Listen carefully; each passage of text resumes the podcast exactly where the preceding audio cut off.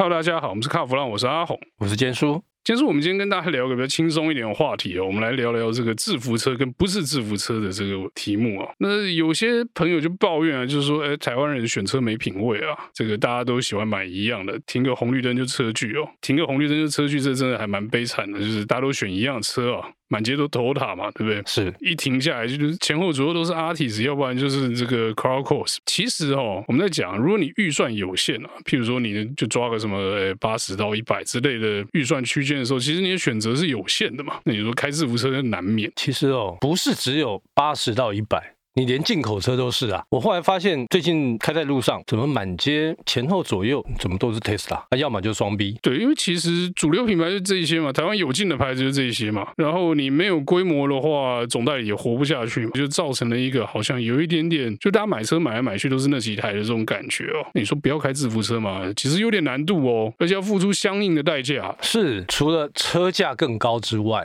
你维修成本也是一个问题，而且你还要担心的是，这个总代理会不会倒？你到时候要维修，你要去找谁修啊？其实我们曾经有发生过很多这样的案例。其实哦，你说做怪车也不是只有那种奇怪的品牌或者冷门的品牌有。那像我们之前有个朋友就开一个很好笑的车子啊，是叫尼桑 Cube。OK，那个很奇特的车，它的造型还蛮特别的。那那个就是尼桑没有进的车，他自己这个抓外汇回来。那这车呢，在路上还蛮特别的。对，可是哦，没有那个品味啊，或者是说你没有那个欣赏它的这个心情的话，你会。觉得说，哎，这车其实长得蛮丑的，很多人会觉得它长得怪怪的，为什么呢？据我了解，就是说他们觉得，哎，为什么它的车窗是不对称，就长得蛮奇怪的。然后他们觉得说，对，它看起来很像 minivan，以这个视觉上来讲的话，大家会觉得这架下型的怪怪。之前有听过很多女性的朋友在那边讲说，那台 Cube 很可爱，因为圆圆的嘛。看起来圆圆的，所以他们就觉得这种车很可爱，是可怜没人爱吧？不不不，他们是觉得可爱。男性朋友会觉得说啊，那狂野那娘炮。可是我觉得这种东西是见仁见智的。不过你刚刚讲到这个不对称的车窗哦，我就想到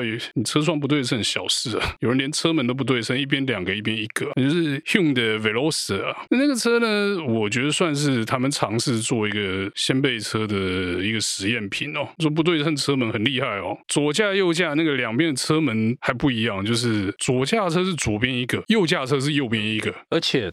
它的开法还是那种对开式。当时哦，来台湾的时候，大家就是期待很高嘛。可是呢，很多人都幻想说它是一个什么性能钢炮之类的，但其实还好，就是有啊，有性能钢炮的帅，但是性能就就一般啦。那个我记得是高性能版没有进啦。对，那个车呢，当时在韩剧里面也出现蛮多次的哦。这是蛮多韩剧都用那个车，因为那个车真的是当时算是蛮创新的。对，然后连好莱坞的电影里面也有。好莱坞的电影我就不知道了，因为我老实讲，你说什么电影，我我是一点印象都没有。那讲到这个车门怪怪的，哦，还有一个车车门也很怪，因为台湾有进，就是 B N W Z One，这个就经典了。为什么说经典？它的车门的怪啊，呃，我们传统的往外开，它是向下，它的车门呢是整个是往下。所以你要跨出来，看起来是很帅，可是你要上下车的时候，你尤其是你要下车的时候，会觉得有点怪怪的。我觉得这样讲，听众可能不知道我们在讲什么。Z One 它是一个敞篷车，所以这个车顶的部分就先不计啊。车门的部分啊，平常我们不是这个往旁边开、往上面开，或者是这个不对称的那个自杀门往后面开，那 Z1 都不是。Z One 是上半段的车门沉到门槛里面，它那个车门很小，大家想象一下，可能就比两台 Notebook 加起来差不多大。那车门沉到门槛以后呢，因为门槛要把上半段的车门吞下去嘛，所以门槛也很高。上车的时候，那个车门打开，你跨进去很简单。但是你进去以后，因为坐点很低哦，跨出来的时候，你就是要想象是从一部兰博基尼昆塔克要跨出来那种感觉。你要跨出一个门槛。我用一个最简单的形容好了，你从浴缸里面要出来，不是站着出来哦，是你坐着然后要出来，大概就是差不多那种感觉。那这个倒蛮贴切的，所以这个坚叔你。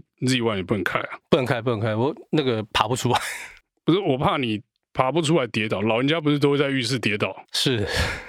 接下来我们再来看下一部奇怪的车哦。我觉得开奇怪的车哦，除了你自己要有这个过人的品味之外哦，你还要有能忍耐其他人目光的这件事情。因为你在路上一定会被大家一直看，一直看，一直看。那我就讲一台哈，克莱斯勒的 PT Cruiser，你应该有印象吧？看起来很像大概美国五零年代的货车。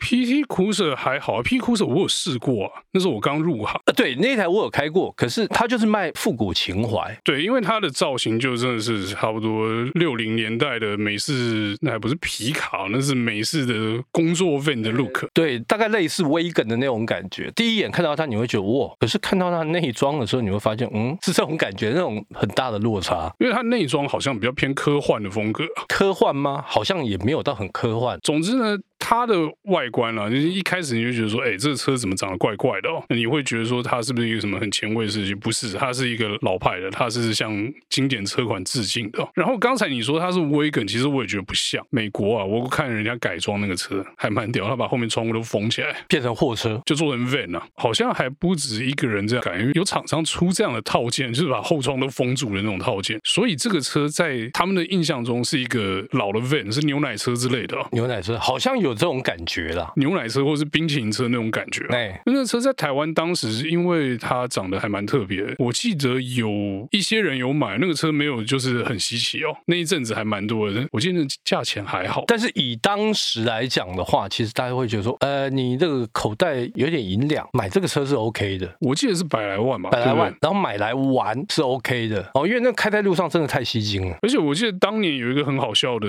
比赛啊，就是它引擎室里面有一个空间可以拿。来煮菜，那时候总代理还真的办了比赛哦，PT Cruiser 烹饪大赛还是什么？你要用那个引擎室里面那个空间，把它当做烤箱或者是加热器去弄出一道菜来。不管你是煎蛋也好啦，哦，bacon 也好啦，都可以。那个都是小事。我印象中是我好像有朋友拿那个车弄了一份胡椒虾出来，假的。最后没有人吃啊，因为感觉实在太可怕，因为你在引擎盖里面煮的嘛，对不对？那里面全部都是汽油，好不好？可是你刚刚提到的哦，这个。都美系的品牌对不对？我记得那时候美系还有一台车，哎，我印象还蛮深刻的，一样是克莱斯的 Crossfire。Crossfire 那个就是一个非常可怕的作品，那个等于是哦美规版的宾士 SLK。哇，你讲的好含蓄啊，根本就是一台杂种，就是一个 Hybrid 啊，Hybrid 是是是，它就是 SLK 的架构，电动引擎也去，但是外观呢，就是车头的车头的部分改成 Chrysler 的造型，然后尾灯的部分也。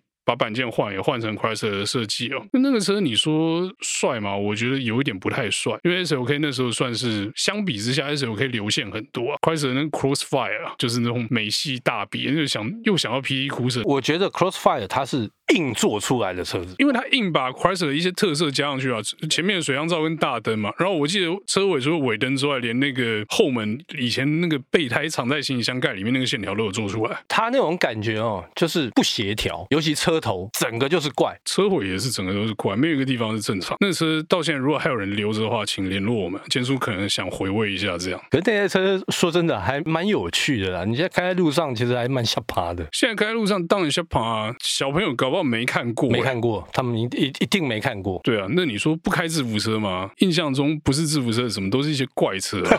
对，所以你要特立独行，真的是要付出一点代价。是，那就你看我们这样子考古一下，数来数去，你如果不开制服车的话，尽是些怪东西。但是我说实在的，这些车如果在现在啊。